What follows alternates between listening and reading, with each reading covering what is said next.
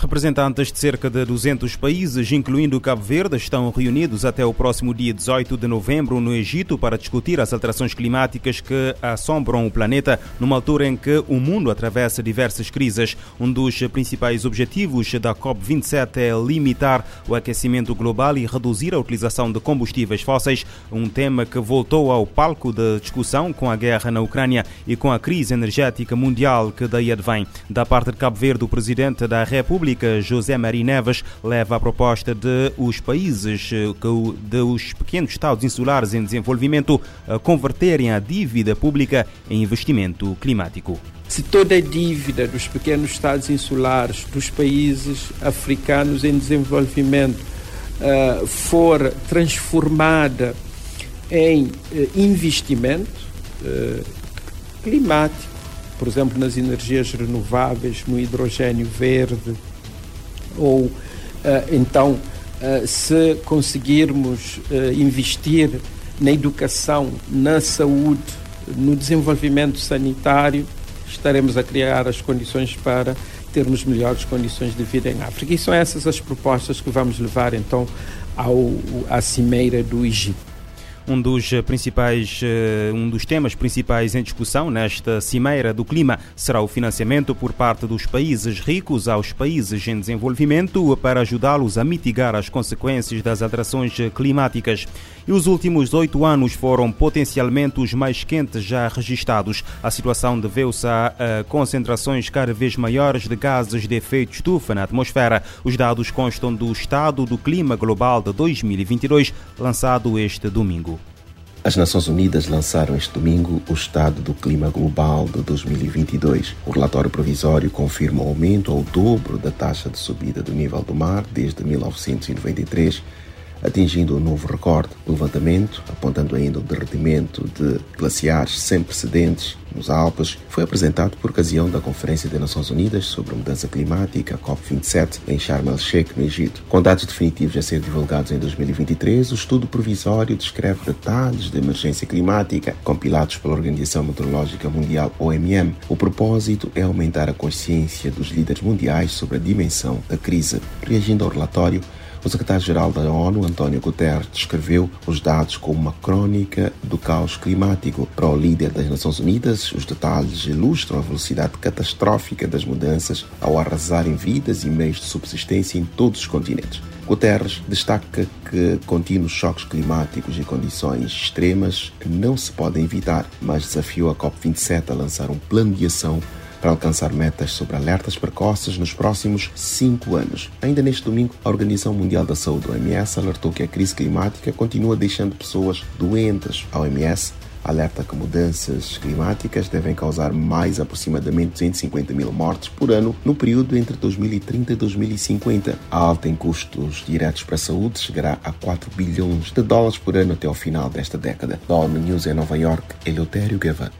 A agência da ONU ressalta que o investimento em energia limpa trará ganhos a nível da saúde. No Brasil, a Polícia Federal investiga uma organização criminosa que atua no tráfico internacional de drogas a partir da região eh, de uh, Guaíra, no Paraná, e que tinha como destino a cidade de São Paulo. Neste sentido, a Força Policial lançou na última sexta-feira a Operação eh, Overlord de acordo com o Correio do eh, Povo, cerca de 100 agentes cumpriram 29 ordens judiciais, sendo 18 mandados de busca e apreensão e outros 11 mandados de prisão eh, preventiva eh, no Paraná e no estado de São Paulo. Houve ainda a apreensão de bens móveis e imóveis ligados a 19 investigados, o bloqueio de contas em nome de, de pessoas físicas e jurídicas vinculadas, em especial dos líderes, e também o bloqueio de 45 veículos de propriedade dos seus membros. A investigação durou aproximadamente um ano. No período, a Polícia Federal conseguiu vincular três flagrantes de tráfico de drogas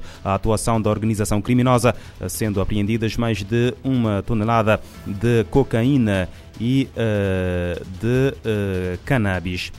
O Ministério da Saúde do Equador elevou este domingo para 28 mortos e 85 hospitalizados eh, por intoxicação pela ingestão de álcool adulterado vendido sem controle ou registro nas províncias equatorianas eh, de Esmeraldas e eh, Santo Domingo.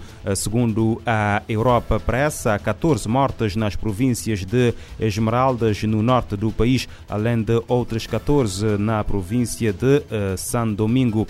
Além disso, seis pacientes estão em estado crítico. Este surto de intoxicação ocorre após a venda de álcool sem registro e de origem duvidosa. A polícia equatoriana apreendeu 50 mil litros desse tipo de bebida em Esmeraldas e Santo Domingo. Perante esta situação, as autoridades de saúde mantêm vigilância ativa das pessoas que ingeriram álcool e, ap e apresentam sintomas como a visão turva, dores abdominais, náuseas, tonturas e perda de consciência e insta a população a, a, a apresentarem a referida estomatologia a, a dirigirem-se a um centro médico. E a República Democrática do Congo e a República do Ruanda acordaram no sábado, na capital angolana, manter a manutenção de diálogo e de concertação política. O objetivo é encontrar uma solução pacífica da crise que divide Kinshasa e Kigali. O ministro das Relações Exteriores de Angola, Tete António, divulgou os resultados da reunião. Luanda acolheu no sábado a reunião técnica de mediação sobre a crise entre a República Democrática do Congo e do Ruanda na sequência dos últimos incidentes que culminaram com a expulsão do embaixador ruandês de Kinshasa. Entretanto, o comunicado final, lido pelo Ministro das Relações Exteriores, Tete Antônio, ressalta que o encontro traçou um mecanismo de diálogo e orientou as partes a normalizarem as relações bilaterais com o propósito de se ultrapassar o conflito que opõe a RDC e o Ruanda.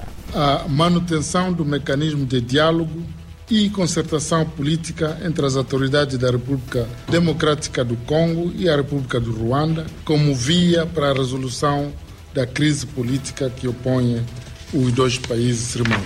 A definição de um cronograma para acelerar a implementação do referido roteiro e os compromissos assumidos pelas partes no quadro da reunião da Comissão Conjunta Permanente, realizada em Luanda nos dias 20 e 21 de julho de 2022. O chefe da diplomacia angolana disse também que a reunião de Luanda abordou várias questões sobre o conflito entre os dois países, incluindo a expulsão do embaixador ruandês de Kinshasa. Abordamos todas as questões, incluindo a questão da saída do embaixador do Ruanda da RDC. Quando falamos em normalização das relações entre os dois países, não entramos em detalhes, temos, portanto, esse aspecto também incluído, que foi abordado na reunião e com os dois países. Francisco Paulo Luanda, RFI. A tensão entre a República Democrática do Congo e o Ruanda cresceu nos últimos meses após o reinício em março último dos combates entre o exército da República Democrática do Congo e o movimento M23 de etnia Tutsi, que, segundo as autoridades de Kinshasa, é apoiado pelo país vizinho.